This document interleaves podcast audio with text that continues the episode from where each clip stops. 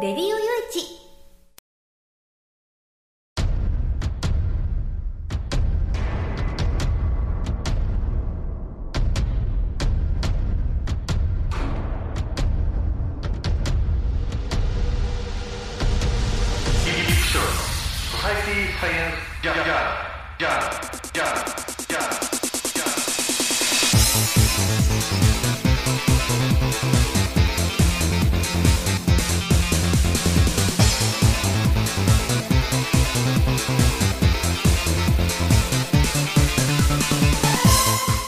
さんハローじゃご機嫌いかがですか？ソサエティサイエンスジャーナル第570回ということなんですけれどね、えー先週はお休みしちゃいまして申し訳ございません、うんあのー長崎の方からね、えーちょっと僕に会いにある方が来ていただいてまあまあ女性なんですけどね。あのーなんかわざわざあのー免許取ってね免許取ったのが1月の30日だっていうのにねほんの2週間ほどの2週間ちょっとの間で、えーレンタカー借りて。でなんか大分まで飛ばしてそこから船フェリーに乗って、ね、四国松山まで行って。で松山で23日過ごしてそこから、まあ、高松、ねまあ、かあの香川県の琴平コンピラ山があるところですよね、えーコンピラ山まで来てくれて。でそこでまあ僕を迎え撃ってで一緒にまあコンピラ山お参りしたりとかうどん食ったりとかちょっといろいろ観光したりして。そこからまあ僕が運転変わって、えー岡山に来てこう、ね、あのまた岡山で観光案内したっていうようなそんな感じでめっちゃ楽しい、えーねえ3日間送ってきたわけなんですけれどもまあ言ってもね遊びだけが目的じゃなくてねちょっとまあ一緒に仕事しようよっていうことで、えーあのまあ、僕のお仕事を手伝ってもらったりだとかあるいはその彼女にそのお仕事ある県のお仕事を振ったりだとか、えー実は、まあ、ネットラジオの番組をやらないみたいなことで、まあ、多分あのね、えーまあままだ内容とかなんとかそのね、えー詳しい打ち合わせは何一つしてないんで。えーどんな、ねえー番組になるかそれも夜市でやるかインラジでやるかどちらでやるかもまだ決まってないっていうようなそんな感じなわけなんですけれどね、えーまああのーまあなんかなんかなんか始まるなんか始まるっていう感じなんで始まったら 始まったら改めて告知しようかっていう。えーいうことでね。うんまあちょっと楽しい時間を過ごした上でこの番組に止めてて申し訳ないなみたいな感じではあるんですけれども。まああのね今日実はあの今こうお話ししているのが放送日当日のもうお昼過ぎということで。先ほどまでねちょっとあるところへ取材へ行ってきました。あいうことでその取材の模様を前半にお話しした後に、えー後半またね、えーいろいろお話をしていこうかなと思いますので、えー今回もよろしくお願いいたします。この番組は「レディオ用地の制作により全国の皆様にお届けいたします。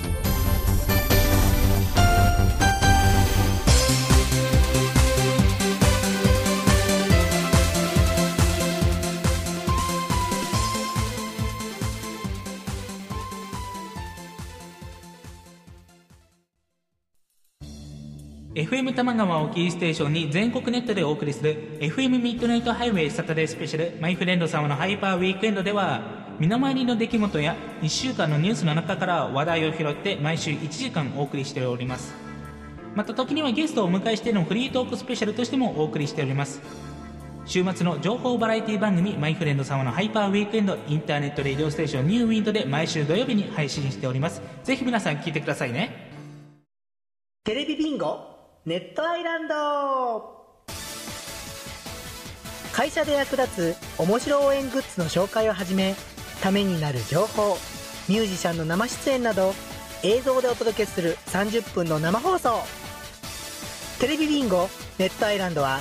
毎週水曜日19時30分から20時。テレビビンゴで放送中です。スタジオジュノンからのお知らせです。あ、あのや、あ、あのさ、チョイスラジオの説明するんだけども、チョイスラジオの説明をするんですけど、毎週月曜日の23時から、毎週月曜日の23時から、スタジオジュノンのサイトでや、スタジオジュノンのサイトでね、配信してっからや、みんな聞いてけろな。配信をしてますから、ぜひ聞いてくださいね。詳しくは、チョイスラジオって検索サイトでググってけらい。詳しくは検索サイトで「チョイスラジオ」で検索してね。で待ってっからや来てきらいじゃあ待ってるからね。来てね。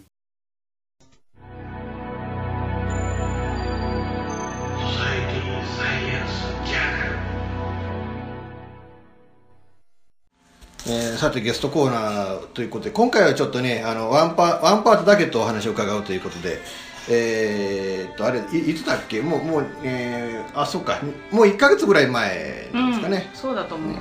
えー、いうことで、まあ、2か月続いてちょっと登場いただくみたいな感じ。で、えーいう感じでちょっとあのね、えー三森恵理子さんがこう、はい。なんていうのかな。なんて言うんだろう。こう、まあ、こ古典っていうのかなんていうのか、えっとまあえっと限定ショップみたいな感じですよね、うん。そのこ過去3年でこう個展をしてきたものの,、あの作品を、まあ、展示販売してるって感じなので、うん。それでこう、まあ、空間もそういうあのショップ系の空間にしてるんです、うん。今回はその、えー作品っていう空間アートではなくて、なので、まあ、ショ限定ショップみたいな感じとこう思ってもらったらいいかもしれないですね。はい。いろんな作品が展示してあってね。いやまあだからポストカードからこうねマグカップから、ね、ちょっとした置物からランプからっていうそう感じで。すね。いやでもなんかこう本当一歩このね、おあの前回お部屋ねあの、お話を聞いたお部屋なんだけれども、まあここまでこう趣が変わってねなんかこう全然違う世界が変わるもんかっていうのがね。そうですね。なんかやっぱし変えたかったってまあまあねあの空空間アーティストなのでやっぱし空間を自分のうんショップみたいにししたかったのでだからこれもここの、まあえっとポストカード飾ってるうん壁があるんですけど、うん。それもつ作ったんです。作ったっていうかあの普通のあの突っ張り棒があるんですよ、うん。こう洗濯物干すやつをこう両端にしてあとは、まあ、あの農業で使うこの切り切りよけの布を、はまあ、壁と見立ててあとはこれはちっちゃい板であのパンチングをしてただ組んでるだけなんですけどだだからこれが済んだらバーってこうあのばらして車に積んで帰りますって感じなんですよ。ああなるほどなななんかねこういうのって結構その場にもともとあるものをこうね、うん。っていうけどここまでだからもうね組み立てて持って帰ってまた持ってきてっていうなんか徹底してますね本当ね。その世界の構築の方がね。そうですね。なんかそれがしたいみたいなのになるともうやっぱし止められないですよね。うん。でこれがあった方があのまあ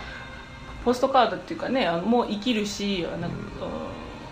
楽しいかなと思って。うん。えーしかもねちゃんちゃんとねあの下がカラフルで真ん中がこうね、モノトーンで上が大きい ちゃちゃんとそういう統一性もね。そうですね。うん。なるほどなるほど。うんでまあまあこうね今回こういう、ね、まあ、あの前回もお話を聞いて、まあこうね、こういう縁があってということだったんですけれども、今回作品としてはなんかこう特になんかこういう主張したいものっていうか。ああそうですね。でもうーん。でもあでもこう今回の、まあ、新しいまあ試みはやっぱりあの普段こう和テイストのそのホイヤコーヒーさんのあの空間を、まあえーホイヤの店長から前は聞いてたんですけどまあもうここのこう空間があの和テイストであるっていうのの中で展示をし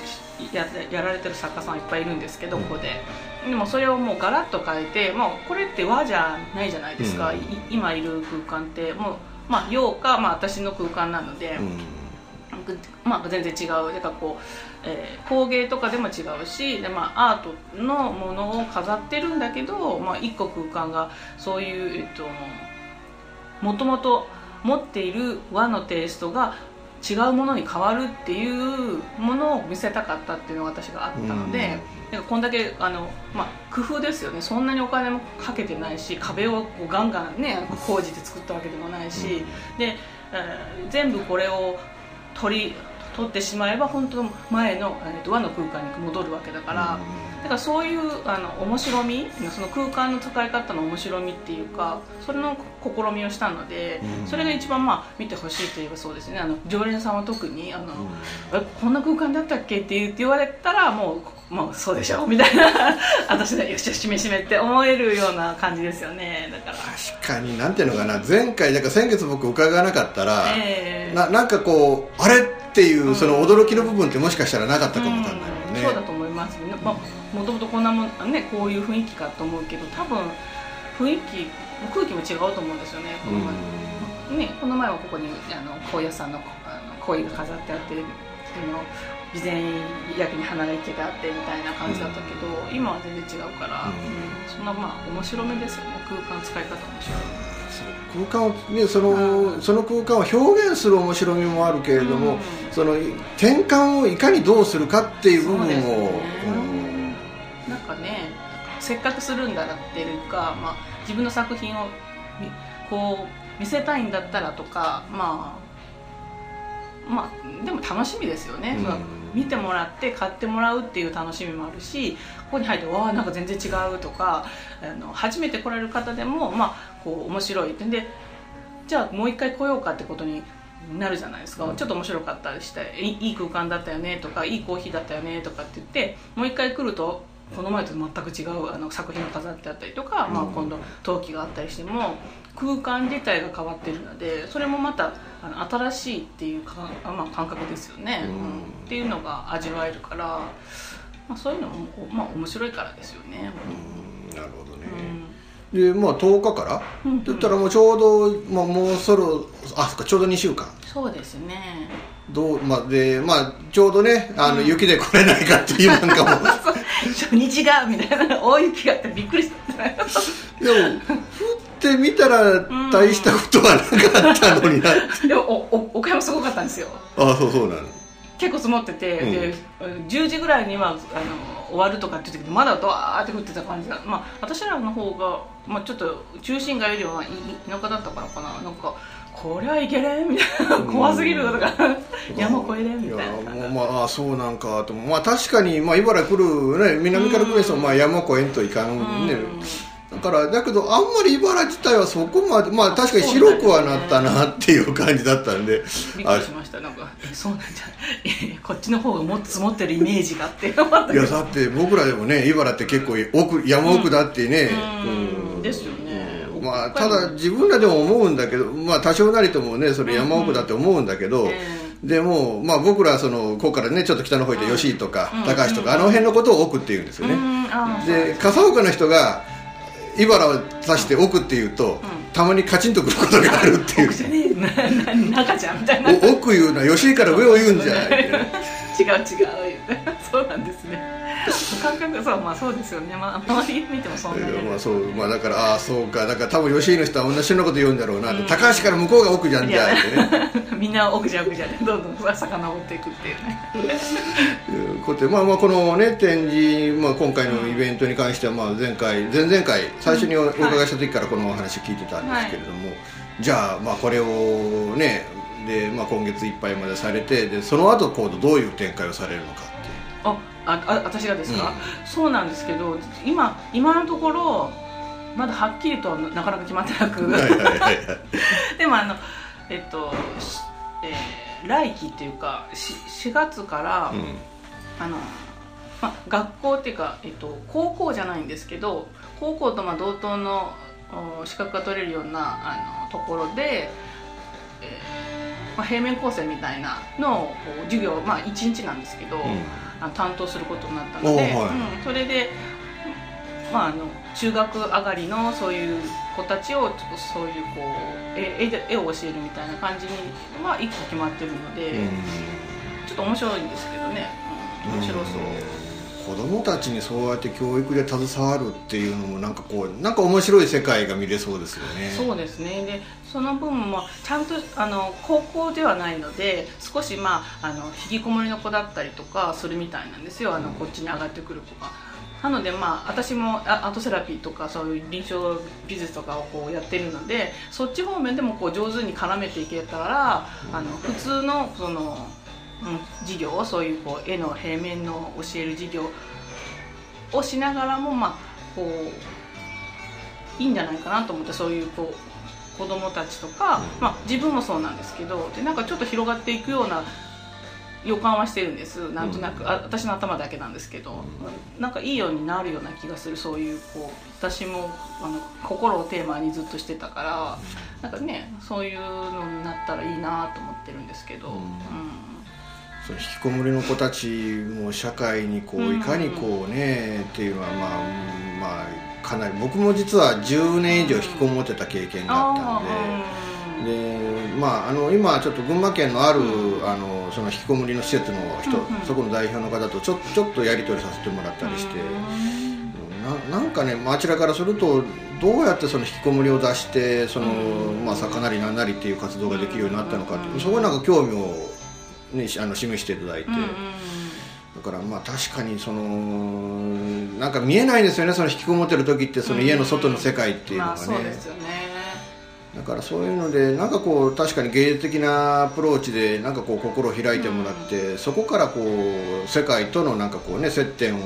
う感じてもらえるっていうのはなんか意味深いものがあるかなとね。そうですね。私もなんか楽しみっていうかこうあのみんな良くなればそういうふうなのがこうよく回り始めれば、ね、私がその子たちと関わったりとかしてでそれでよく回り始めれば本当にもう全部がこういいように回っていくっていうかこう世界がねなんか構築されていくような気もするんです。なんかさあの今までとは違う感じでいいけると思うので、あの普通のね、えーと美術講師とかではないでだから心理入れたりとか、まああのまあ、そこまでいけるかどうかわからない。けど瞑想を入れたりとか、あのちょこっとするだけであこういう感じでこのモヤモヤをあの解消できるんだっていう、まあえっと、いろんなこう、うん、やり方を教え教えるっていうかこう知ることってすごい大切だと思うんですよ。なんか1個しか、まあ、10知ってたとしても30知ってるのと10知ってるのと全然違うんです、だからその30 10知ってるけど30知った時にその30の中で自分が一番合う方法とかうんっていうのをこう自分で選択するようにもあのできるようになるとすごく楽に生きれられますよね。確かにそうだな、いろんなことの中からまあねこの方法がいいかなっていう、うん。そのでチョイスができるようになるっていうのは、あの世の中いろんな答えがあるんだっていうのはね、うん。そうですよね、うん。でこれから特にそういうのが増えてくると思うとと、あと、まあ、やりやすいって言ったらやりやすいかもしれないですよね。あのあそれって個性だよねって言ってくれる人間が多分多くなっていくので、昔、まあ、私らの子供の頃とかってあんまりこう個性っていうより外れてるっていうレッテルの方が大きかったから、あのなかなかねあのそそこでこうジレンマを抱えて悩むことがすごくいっぱい、まあ、何年もあったりとかするんだと思うんですけど今はなんかちょっと変わってきているのでその辺を上手にねあの、うん、使えばっていうか上手にこう知れば別に大丈夫ねそのその人はおまあガーンとお金を儲けれるとかじゃないかもしれないけども、あの生きていけれる、あの術を知るみたいな、じ 自分はこういう形で生きていけるっていうのがあるだけでちょっと違うんじゃないかなと思うんですよね。だからまあ僕なんかもね、ぶっちゃけ言ってもうお金持ちになることを諦めたら、うん。こんな人生楽しいもんかと。まあそうですよね。うん。だからまあもう金は持ってないから思いっきり貧乏なんですけど だけどなんかそれよりもなんか楽しんで生きるっていう、そこへこう向いたから、いろんな救いがねそのだからもうそれこそもう僕はもうだから子供の時勉強もできないうん運動音痴でもう何やってもあいつはまあまあ要はドラえもんののび太くんみたいな人間で。でそこからまあいろいろあって人生引き込まなきゃいけなくなっちゃって、ででもそこからそれを脱出するのに134年かかっちゃって、ってなってでもう本当そういう意味で言うと劣等感の塊なんだけれども、でもその中であ楽しいじゃんって思う生き方が何か見つかれば、楽だし面白いし楽しいし、変わりますよね。全然変わってくりますよね。あの感覚が変わってきますよね。なんか。あとはそこからあのもう人から蔑まれるようなことでもあこれ面白いじゃんっていうようなところから、なんかこう次のなんていうのかなこの自分今これから何やんなきゃいけないのかっていう部分がなんかこう見えてきたりもするので、うんなんかそのヒントをこういっぱいこう得られるような場に、ねなれば。そうですようんね。エリックさん自身もなんかそこに思いっきりなんかこうね、やりがいみたいなものが見えそうな気もしますよね。そうですね。なんか、まあ、週一ししか、まあ、お教えないんですけど、でも。あの、そういうち、まあ。子供たちに教えるっていうこともないですし、私の場合、まあ、おお大人の方が多いのと。で。まあ、どっちかというと苦手分野 若い子がそんなに得意じゃなかったから、まあ、それもあれなんですけどあの可能性がすごいありますよねその、うん全然知らないわけだからでだからまあ本当に今度のチャレンジはそういうまあ私としていくでで、まあ、先生って普通の感じではないくて OK って言われてるので、まあ、あのこうやっぱりこう楽しみとかねそういういいまあ、人間を作るっていう感じでやってほしいんですみたいな感じだったからそれってもう本当におあの願ってもないことなので。やっと面白いなと思ってちょっと頑張ろうとか思ったりするんですけど。羨ましいな。なんかそういうのがね。ででやっぱりこうなんか次のステップで自分をやることがね、まあ、今までの延長線上にもちろんあるんだけれども、でもやっぱりそうやってこう今までじゃない世界がこうどっかこう垣間見えるっていう、このタイミングが一番楽しい時かもわからないですねそうそうですね。どうなのって思ったけど私で教えれるのとか思ったけどでもでもちょっとやりたいからやってみようっていうのがあって。そうじゃあそうそう帰ります。あ本当？あそうなんですね。ありがとうございます。あまたまたじゃあ、はいまままたいずれじゃあちょっとあのジャズの取材をさせてください。ぜひぜひつながってください。そうそう。いやだからねまあまあその話もね、おその話をしようと思ってるのを置いとってなぜか違う話してたんですけど いやでも本当みるみるうちにこうね人のこう人物像ができていくっていうのはすごいなと思って、いやいやあの僕も本当絵心がないので、うん、でしかもねこう絵を描いていく自分で描こうと思っても、もうとにかくあの鉛筆でこう下絵をきちっと描いて、で塗り分けるって言ってもなんていうかぼかしたような塗り分けがほとんどできない人間で、ああそうなんですもう青青みたいになっちゃうっていうねベタ塗りみたそういなもうそそれしかやり方が分かんないみたいなね。そうなんですね。うん。ともう子供の時のしもう幼稚園の時の先生にもう描いたいでめっちゃ怒られたトラウマがあるもんで、もうもうね もう。それあれですよね、まあ、あ私らもありましたからね。その上手に書くっていうことを前提にみたいなのがあるじゃないですか。教える子側って。となんかそのそ空は青なんかねあの山は緑みたいなのじゃ加減といけないってまあ多分教える先生もその小学校とかだと専門ではないと思うんですよ、うん。なんかこう大体そんな感じだから。でもまあそこでどう投げかけてあげれる言葉があるかとかっていうのにも多分かか関わってくるんだと思いますけどね、うん。なんかこれいいよって言ってしまったらもうみたいな。親御さんにどう言われるかとかあるじゃないですか、うん。なんか多分そういうのもねあってダメだよとかっていうのが多いかもしれないですけどね。からもう引っ叩かれるんじゃないかみたいな勢いでもうヒステリーを起こして怒られたっていうのがあってね。だからもうね。もうねあのなんか書けって言われるとものすごいストレスになっちゃって、うーん。もったいないですねで大学の時にあの、まあ、顕微鏡を見ながらその細胞をこうね、スケッチしろ。もうもうもうそこそこからしてもう,、もう全くね。ああそうなんだ すっごいストレスになっちゃってね。スケッチみたいな絵を描くみたいな。なんで絵を描かねえかんじゃんあだっつってね。あそうなんじゃ。だから大変じゃ。ん当だからそういうのもあってだからもうこうねだけどこう人を描くっていう時に、こう一番こうなんていうのかなやりやあのこうこういうふうにするんだっていうそのえりこさん流のなんかあのなんつうかな、気をつけてるとこっていうかまず最初に何をするのかみたいなその、何をするのか、うん、どうどうどういうふうに描いていくのか。あでもえっと私多分他の人とちょっと描き方が違うみたいでみんなはこう目を描いてあ鼻描いてその十字切るんですよ大体、その十字で縦線は鼻と口の線で、い横線は目両目ですよね、うん。体格。お腹だから目を描いて鼻描いたら描きやすいみたいなのがあるみたいなんですけど、うん。私の場合はなんか輪郭から描いていっちゃうので、あの結局こうずれたりもするんですけどでまあ私はそうですね。私の特徴は多分輪郭から描くことかもしれないですね。で、あの今回ここでやってるのはあの、えー普通の似顔絵ではなくてあのふわり心絵っていうのがあってそれはあのあ今の、まあ、描く人ですよね。あのおおお客さんのその今、えっと抱えているもの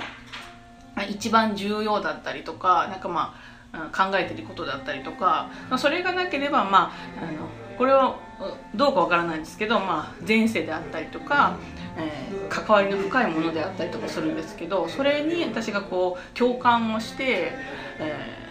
インスピレーションを受けて書くんです、なのであのうんとさっきのお客さんは、えー、あの武士だったんですけど武士だけどまああの大岡一代みたいな何あのえー、なんだっけ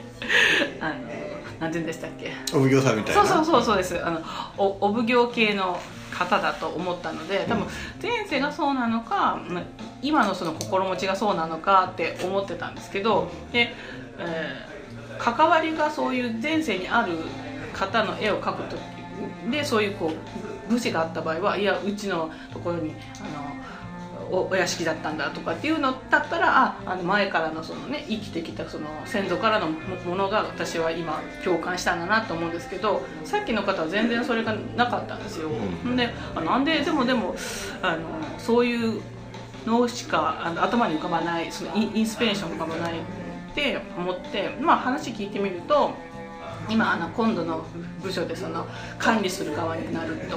でまあ、初めてあ人間を管理するんだって言われてたのでその、まあ、奉行所ってねそういうこううん。管理する職業なのであだからかなと思ってそういうのが多分今自分の中にあるからそれが私は多分インスピレーションに見えて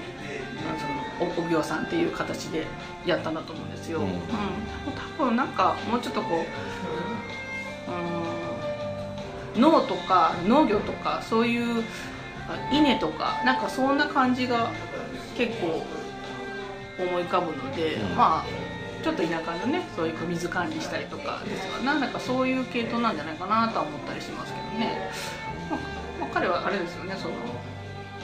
荷物のあの運んだりする運搬とかの会社だから余計なんかそういうのもあるかもしれない。ねその荷とかを年貢納めるとかあるじゃないですか。その物をこう管理するっていうかね。なんかそんなかもしれないですよね。うん。なんかなんかそういう感じで書いたりとかもしますよね、うん。なのでふ普通の似顔絵も描くんですけど、まあ、私が得意なのはそういうこうあなたに共感はしてみたいな感じだから、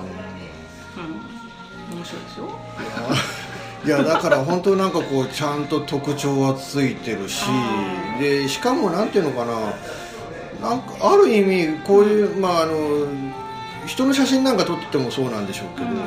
なんかそその人よりもその人らしい、ああそうですね。ありがとうございます、ねなんかそういうのがななんかあーっていうなんかこうね本当こう出来上がったものを見て、ぽいぽいみたいな。ああすすごいなっていうかななんていうのか、まあ、まあまあ特徴をつけて描くからそうなんでしょうね、なんかそのキャラが生きてくるからその人よりもその人らしくなっていくんでしょうけれどね、うん。そうですうね、ん、だから面白いなと思って見てて、うん。特にやっぱ僕はもう絵っていうのが本当にものすごいコンプレコンプレックス持ってる人間なんで。もったいないですよね。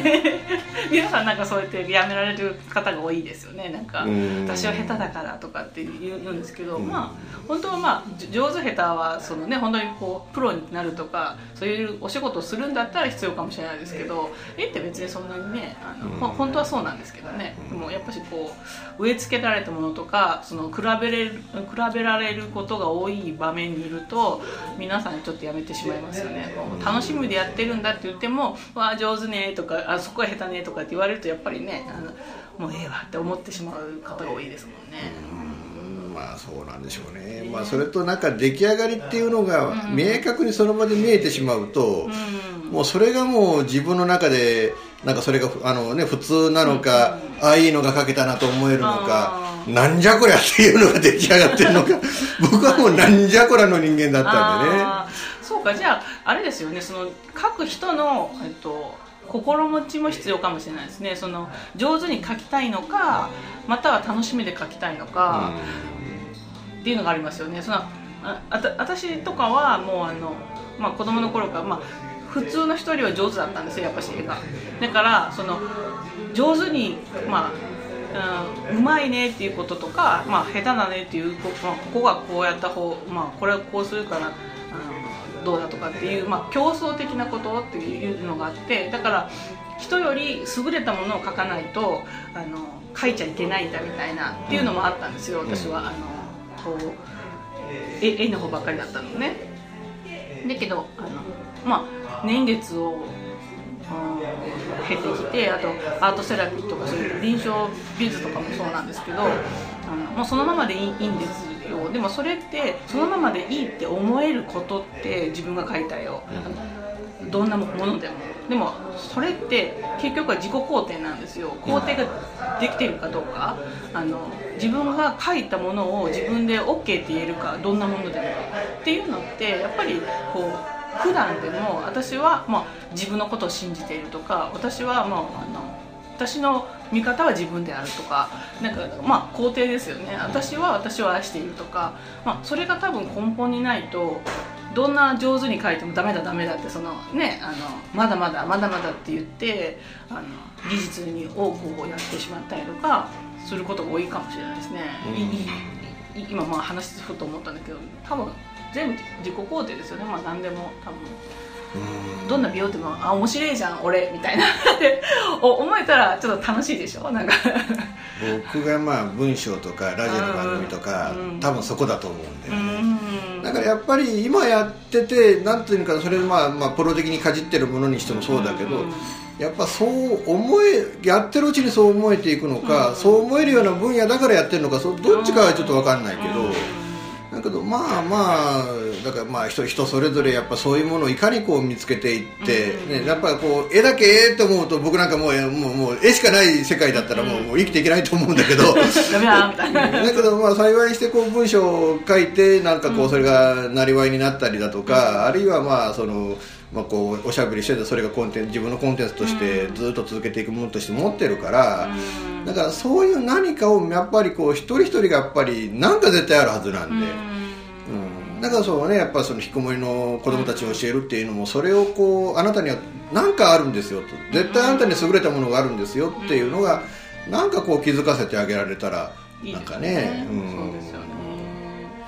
だからもう僕もあの写真も、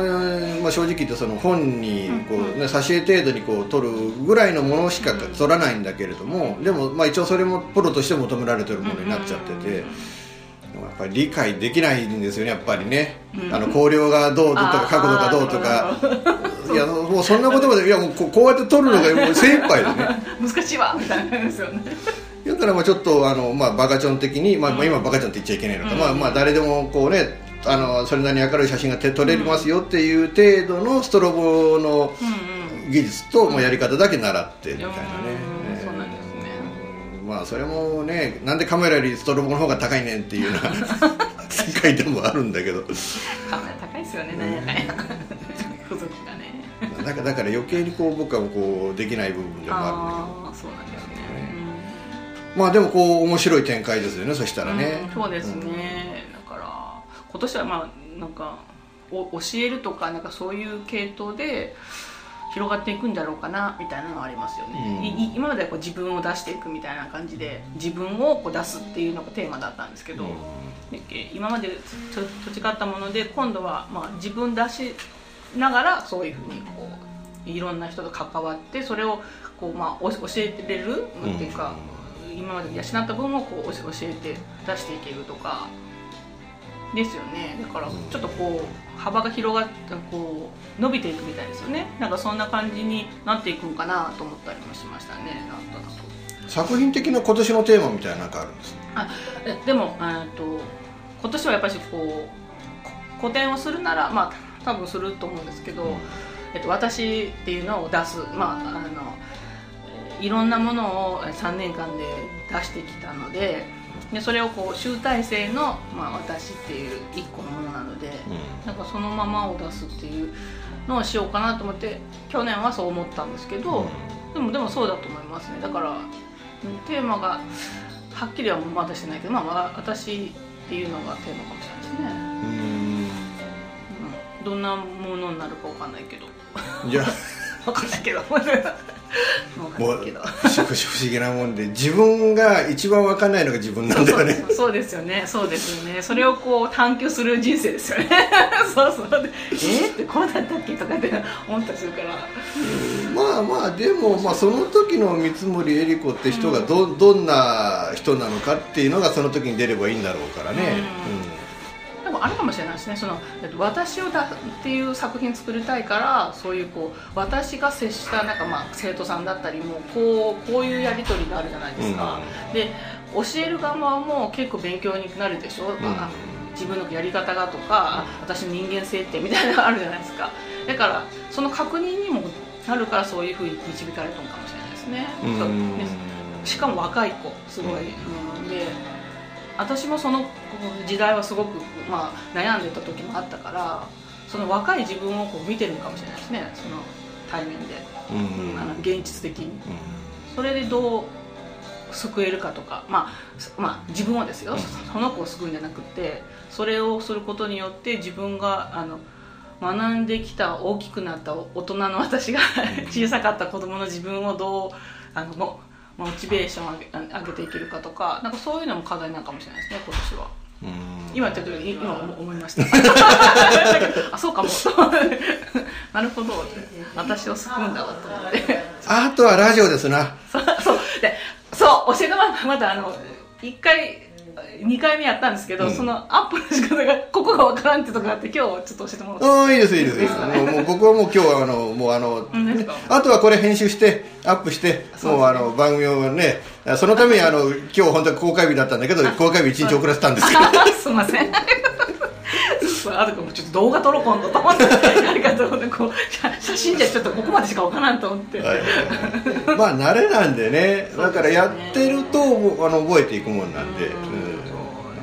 つなげるとこまでいけたんですよ。あ ここでいいのかとかと思ってあと。はだからお面白いもんでね。だから先週そのちょちょっともある女性と会ってきたんですけど、でその人ももうラジオの番組やろうって話になって、まあ、どどんなになるか全然まあそういう、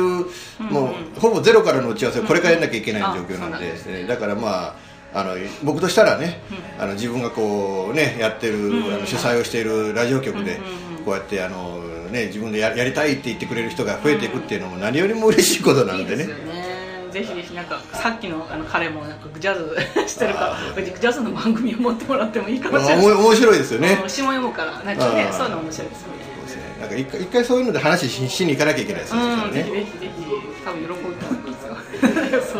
いうことでね、えーはい。まあ、この方と知り合うことでとにかくこう SSJ の世界も広がっていくしもう夜市の世界も広がっていくし、え ー大変もうこの出会いに感謝しているということで、えーね、あの今日今回あの茨の小屋コーヒーという、ね、喫茶店で、ね、こうあの自分のあの作品の、まあまあまあ、は販売イベントというかねそうそうですね。ショップみたいですね。はい。今回されているあなんか中国新聞にもねあ取り上げられた、はい、昨日の載させてもらって。なんかもうこうやってねかなりこう注目度の高いた高いというかこれから高くなっていく方なんですけど、ありがとうございます。えー三森恵理子さんにお話を伺いました、はい。どうもありがとうごありがざいました。とうございます。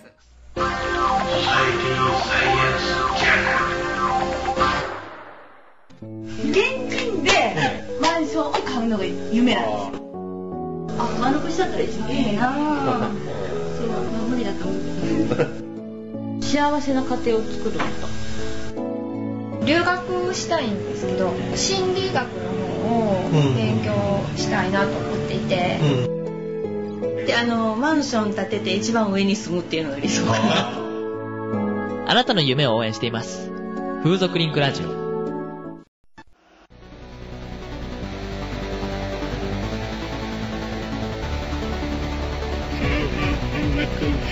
ーシャンズサウンズは音楽をやりたい方を支援する音楽情報サイトです。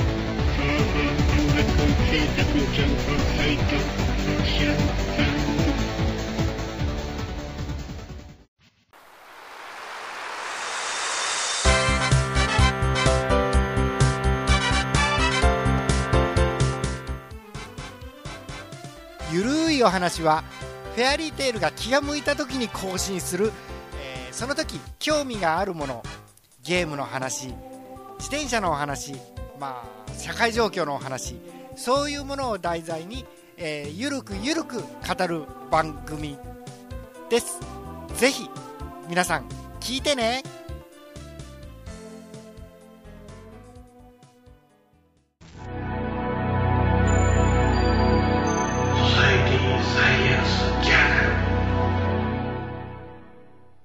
さて、自宅へ戻ってきました。まあ、先ほどまでね、えー茨城上伊勢町の小屋コーヒーという、えーコーヒーショップ。あの、茨の人でもね、ちょっとあの辺は 分かりにくいかも分かんないんですけど、あの、分かりやすい言い方をすると、あの、バッティングセンターの裏手ぐらいになる。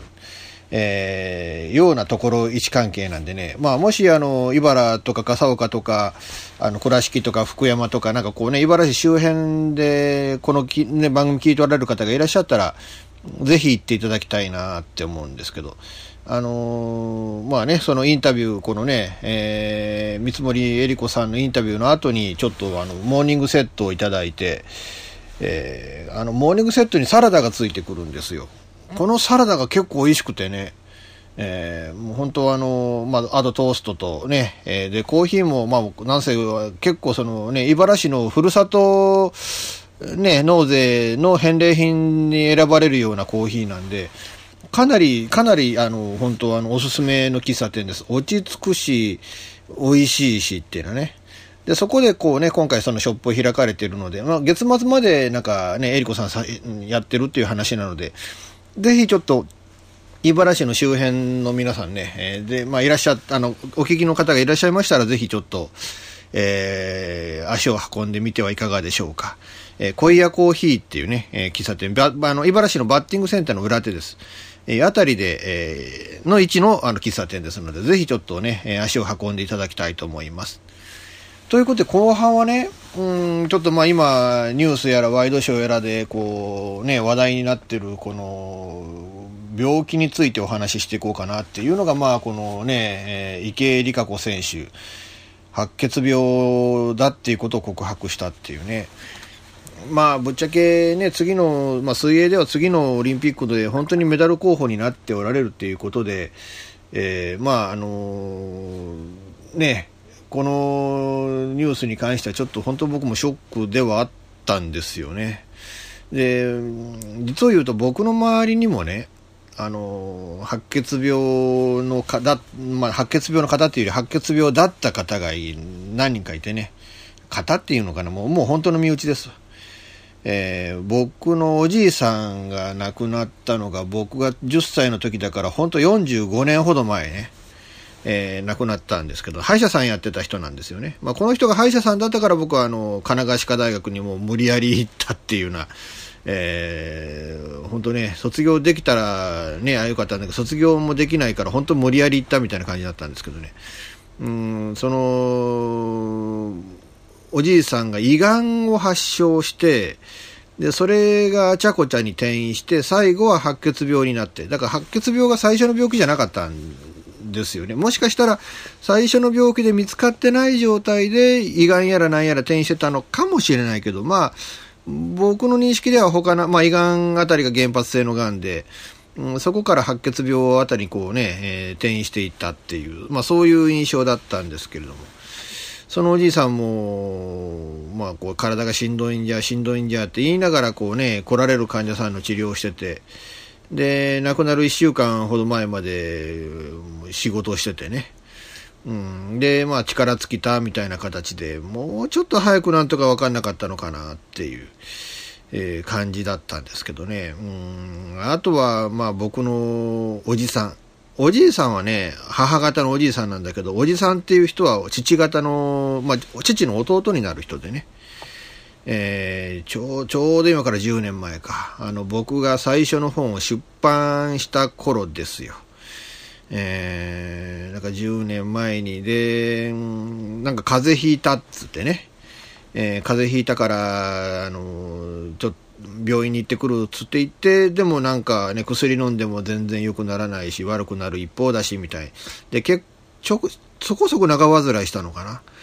で、治らない治らないっつって何軒か病院はしごするような形になって、で、大学病院へ行って、白血病だっていうのが、まあ、ようやくそこで告知を受けて、なんだけれども、その告知を受けてから亡くなるまでが10日間ほどだったんですよね。もう本当あっという間にそっかもう告知を受けてからずるずるずるずるこう体調悪くなっていってっていうでその告知を受けた時にその大阪に住んでるいとこからね電話かかってきましてねあ兄貴実はあのうちのお父ちゃん白血病を置いてこう診断されてんって。でちょっとな元気づけてやりたいからな悪いけど見舞い来てやってくれんかって言われて。うんじゃあ、ちょっと待って、俺仕事がここ、こういうふうに今詰まってて、これだけ受け取るから、この日になったらいけるから、あの、この日でええかって言ったら、うん、あの、兄貴の都合のええ時でええからって言われて、で、その日に行く予定を立ててたんですよね。そしたら結局その日まで持ってくれなかったんですよ、おじさんがね。で、結局葬式で伺った日っていうのが、僕がこの日に行くからっっていう約束をした日だったんですよね。なんかなと思ってね、うん、この、僕がこの日なら都合がええからっていう、その日に合わせたように葬式になるタイミングだったっていうのが、うん、なんてな、あの、なんかま、うん、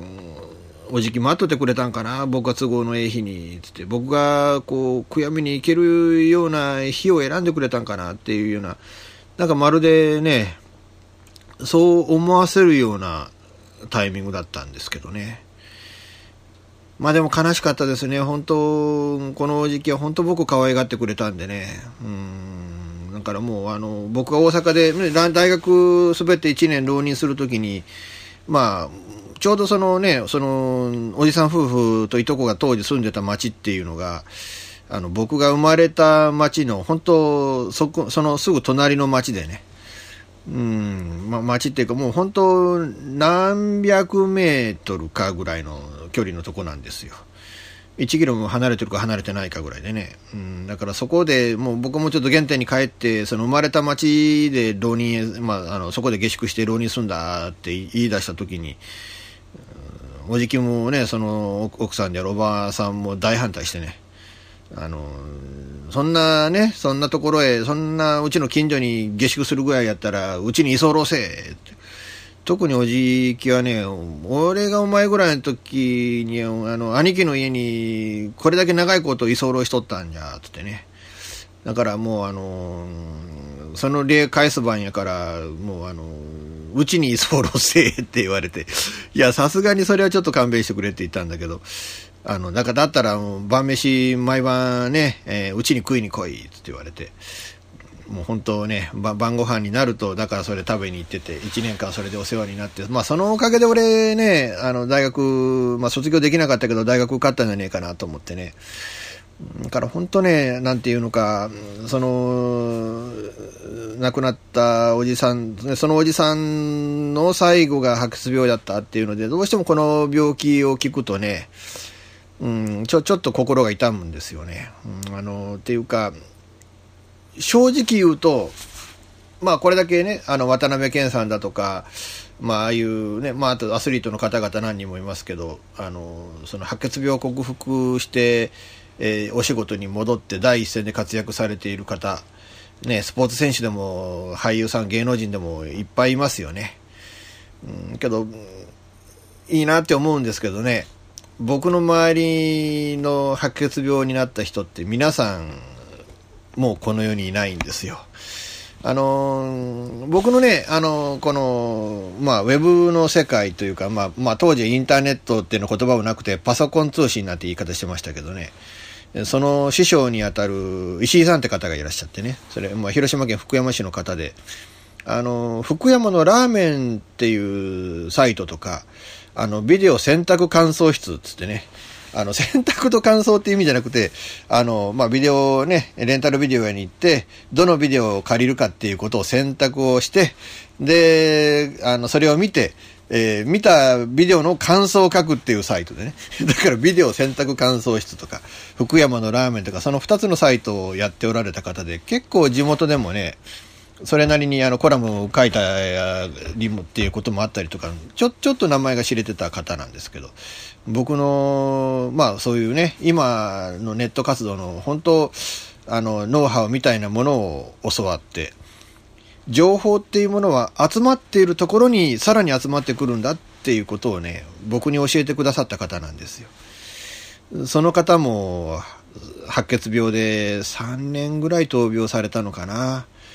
で、帰らぬ方になられてっていうね。だからもう本当ね、なんていうのか、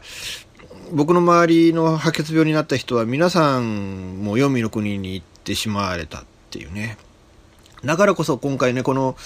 あの池江選手が白血病になったっていうのをねこうブログで告白をえツイッターかね、告白されたっていう何が何でもこうね頑張って生き生きてほしいな生き残ってほしいなと僕の周りで白血病で亡くなった方々のねその分も長生きしてほしいなってこうねこう強くこう思思う次第なんですけれども。でも、もうね、あの、この白血病、まあ最後はね、その、骨髄移植だの、再体血移植だのっていうような、うん、結構、なんていうのかな、あの、あ本当ね、究極の治療法っていうかね、だって、その、放射線と抗がん剤で、免疫細胞、自分の自己免疫の細胞を全て殺してしまって、そこへ骨髄を点滴で入れてやるっていうことでね。まあ、そうすることで、その、がん細胞に侵された骨髄細胞をすべて退治をして、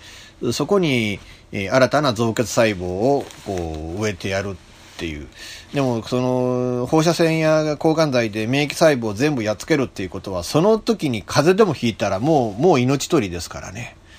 実際骨髄移植で亡くなる方の多くがそれでね、えー、もうあの単なるその感染症ちょっとした感染症で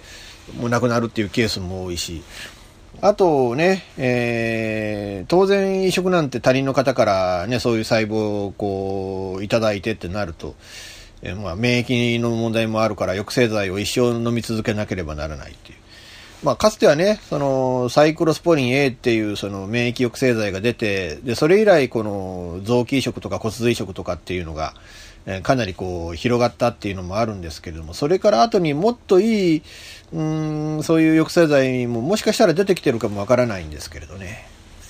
でも結局その免疫抑制剤のコントロールに失敗するケースもあるし、あと本当ね、先ほど言ったように感染症で失敗するケースもあるしっていう意味で、だから骨髄移植をすれば絶対大丈夫なんだっていう、そういう認識は正直僕は持ってないんですよね。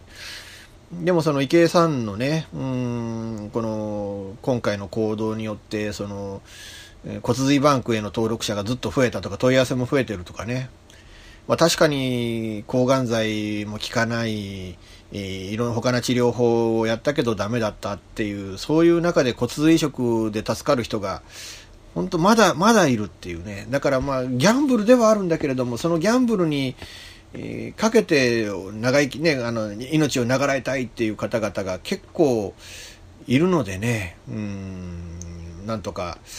あの、まあ、皆さんね、その、あの、この聞いておられる方で、こう、興味を持たれる方は、ぜひ、こう、ね、あの、臓器、ね、骨髄バンクへのとあの問い合わせもしていただきたいなと思うんですけれどね。まあ、僕も正直考えたんです。考えて、昨日になってね、ふと、えー、ネットで調べたんですけど、ここでショックなことを感じましてね。あのね、55歳になったらダメなんだそうですね。54歳までだっていう話でね。えー、僕昨日55歳の誕生日を迎えましてね。うん、だからここで、そのね、えー、僕がその代わりにというか、なんというかね、その、骨髄バンクへの登録というのができないっていう、うん、ことなんですけれどね。でも、なんていうか、こあの、白血病っていう名前、病気の名前も変えた方がいいんじゃないかなとも思いますね。えー、僕らぐらいの世代の人間にとってね、白血病ってまず聞くのが赤い疑惑っていう、あの、山口百恵さんが主演のドラマ、だからまあまあ今から3、ね、3、40歳以上の方は覚えておられる方もいらっしゃるんじゃないかな。うーん、もうね、えー、まあ、白血病になって、で、まあ、最後は亡くなるっていう、そういうシナリオなんだけれども、その白血病で戦っておられる方々とか、その家族の方々への、あの、配慮なるかどうなのか知らないけれども、あの、最後に亡くなるのは、その白血病で亡くなるんではなくて、転院した脳腫瘍で亡くなるっていうシナリオになってた。いや、でも変わらねえじゃんっていうのは、ね、亡くなるっていうシナリオに変わらねえじゃんって思うんだけれども、なんかその時のイメージがあるから余計ね、あと TV、同じく TBS のドラマでね、タイトル覚えてないんだけど、今あの、商店でね、あの、日曜日の夜の夕方の商店で、あの、座布団運んでる山田隆夫さんがね、えー、同じように、あの、白血病で亡くなるっていうドラマをやってたなっていうのが、だから昔のね、今からその30年、40年前の白血病っていうのはもうなくなる病気だったわけですよね。だからそこから確かに医療は進歩してなんか7割、8割、9割、ね、種類によってはそれあのいうあの高い治癒率をがあるんだっていう、えー、とも言われているわけなんですけれども、うん、だからね、えー、決してこうね、あの失望することなく戦っていただきたいなと。思うわけなんですけれども、まあそういうことで、まあ僕としたらね、その、確かにそういうあの、統計結果では、そういう高い治癒率がある、そんなに怖い病気じゃないんだよっていう、まあそういうね、知識としてはそういうデータとしての知識はあるんですけれども、まあ、まあ、まあ、まあ正直、正直、あの、僕の中では、なんかこうね、悲しい結結果しか周りにいないので、なんとかね、うん、なんとかそうならないように、そういう方々の分の命もこう、流れていただきたいなっていう、こう、本当ね、願うような気持ちで、えー、いるわけなんですけれどね。で、そのね、あの、その白血病の治療薬の、これ新薬なんですけれどね、あの、厚生労働省の薬事委員会ですかね、えー、薬、えー、薬事食品衛生審議会っていうんですか、えー、の再生医療部会えー、免疫細胞を活性化させて若年性の白血病を治療する、えー、新製剤、えー、これを新しく認可した。で、これ実はアメリカではもうすでに使われていて、えー、なのでその実績があるということで、このね、スイスの大手製薬会社のノバルティスが、えー、日本でもこう治療、ね、治療薬としての申請をしていた。これがまあね、通ったということなんですけれど、早ければ今年3月にも正式承認されて、えー、実際の、まあ、若年性の、まあ、かなりね、あの、白血病の中でも、うん、当面は、本当ごく一部の症例に、こう、限定されてっていうことになるそうなんですけれども、えー、実際に今年の春からは使われ始めるっていうことだそうなんですよね。えー、このね、えー、キメリアっていう薬は、いわゆるカーティ細胞って呼ばれる、えー、これ、キメラ抗原受容体 T 細胞。いわゆる、まあ、なんていうのかな、あのー、あのまあ、異常な細胞を見つけたらそこへ攻撃をする細胞ですよね。えー、このカー T 細胞を使った顔免疫治療製剤ということなんですよね。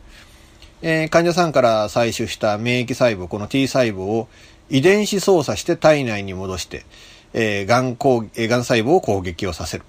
ということで、えー、特定の難治性の血液がんに対して高い治療効果があるとされている。ということで、まあ、特定のっていうのがね、えー、必ずしも全ての白血病で使えるというわけではないと。えー、なんだけど、かなりの、このね、えー、知見、実績はいいみたいですよね。えー、2017年に、えー、アメリカで実用化されて、ヨーロッパでも承認されているということで、まあ、そのね、少し遅れて日本でも今回承認される。ただね、気になるんですけどね、これ1回の治療薬で治療にかかるお金が5000万円かかるんだって。当然この最先端の医療で当面は健康保険の適用外になるでしょうからね。うん、で、健康保険の適用になったらなったでね、確かに一般の方は高額医療制度で、その治療、ね、かかったお金のほとんどが返ってくるっていうこともあるんでしょうけれども、うん、でもね、あの、やたらに使われることによって、もうこれね、えー、多分健康保険の財政が逼迫しちゃうというか、もう破綻しちゃうっていうか、だからおいそれと使える薬じゃないっていうのがちょっとね、気になる点で、うん、まあ5000万円かかるんですよ。で、これ、場合によったらっていうか、まあ、まあ当面は自己負担なんですよって言われちゃうと、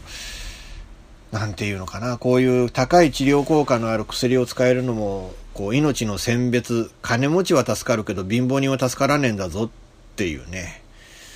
いうことになっていくのかなっていう、こう、考えもんだなと思うんですよね。なんていうか、日本っていう国は本当、皆保険制度があって、全ての人々が平等にこうね、えー、高い水準の医療を受けられる、受けることができる、その権利がある。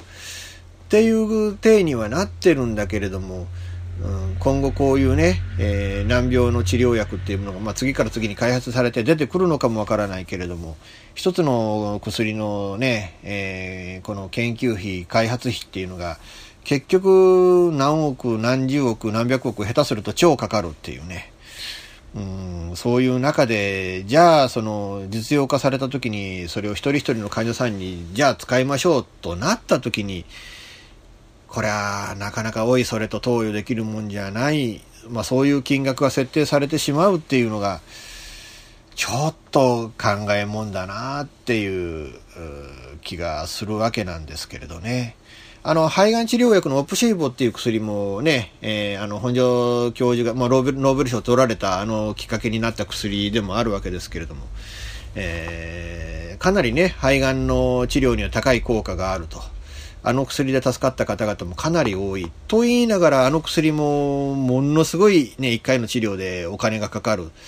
えー、まあまあ、あの、薬自体がね、ある、ちょ、多少の値下げはされたっていうのと、まあ今後はね、徐々にこう、すべて例外なく、えー、健康保険の適用になっていくような、まあそういう時代にもなっていくんでしょうから、そんなにね、命の選別ぬんっていうことは今後はなくなってくるのかもわからないけれども、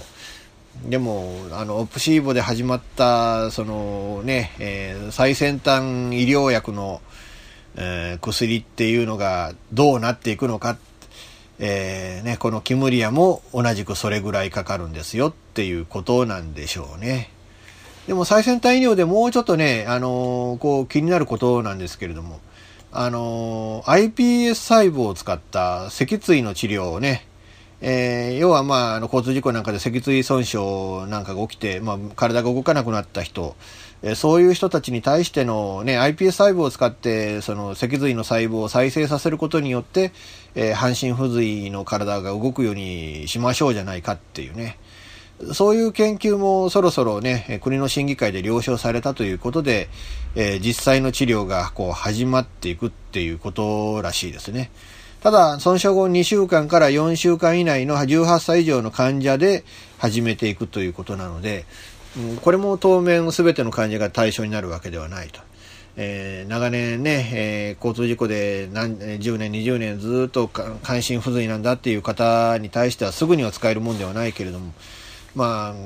徐々にこうね、使って、使えるようにはね、えー、その範囲を広げていただいて、えー、多くの、より多くの人にこのね、こういう治療が使えるようにという方向にこう動いていただきたいなと、えー、いうふうにまあ思いますね。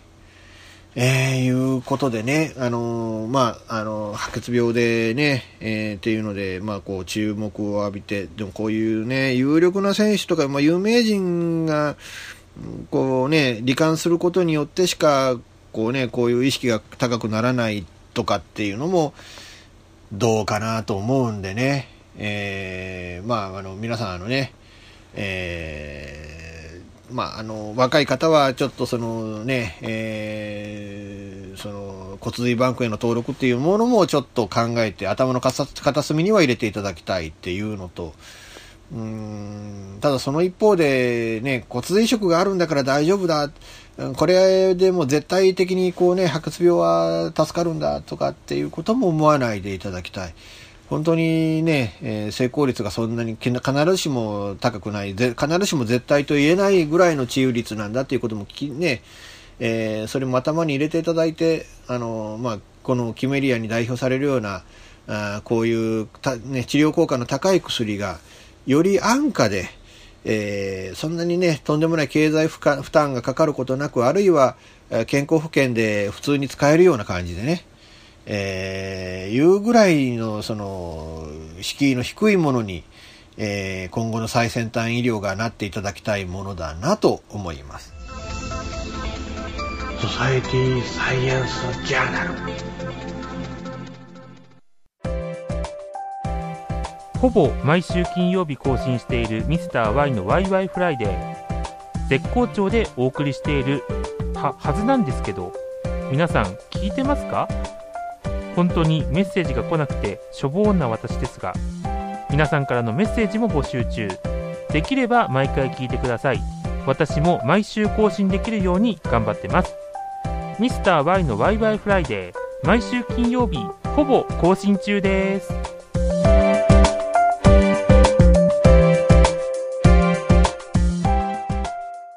というわけでね、えー前半後半、まあ、前半はこうね、ゲストで三森恵里子さんに出ていただいて、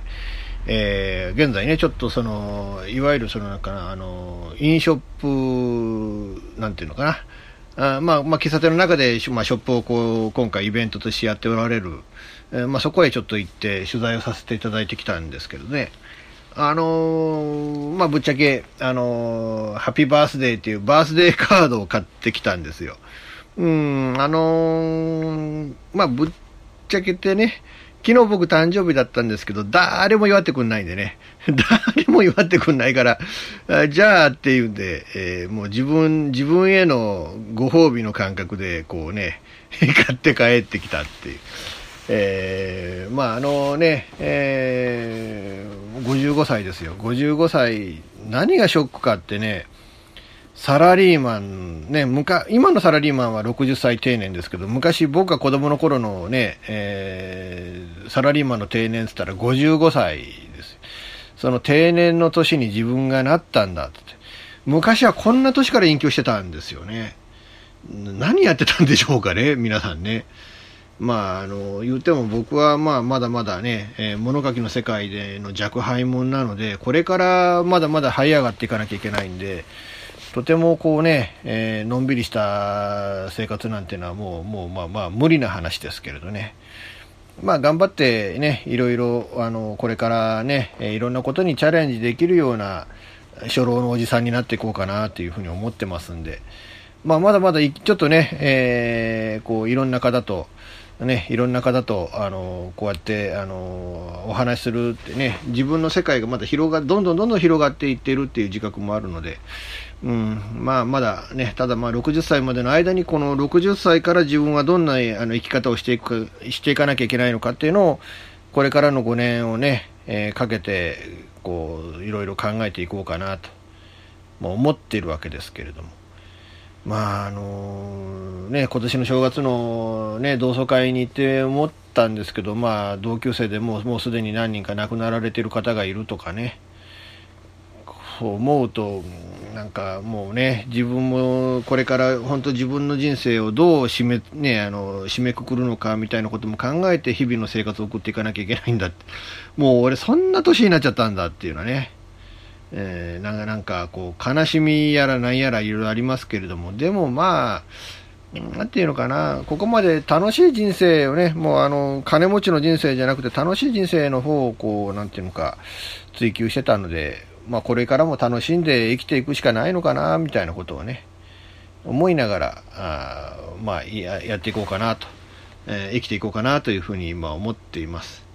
えーまああのねえー今ちょっと SNS 活動をほとんど止めてる状態でありながらも、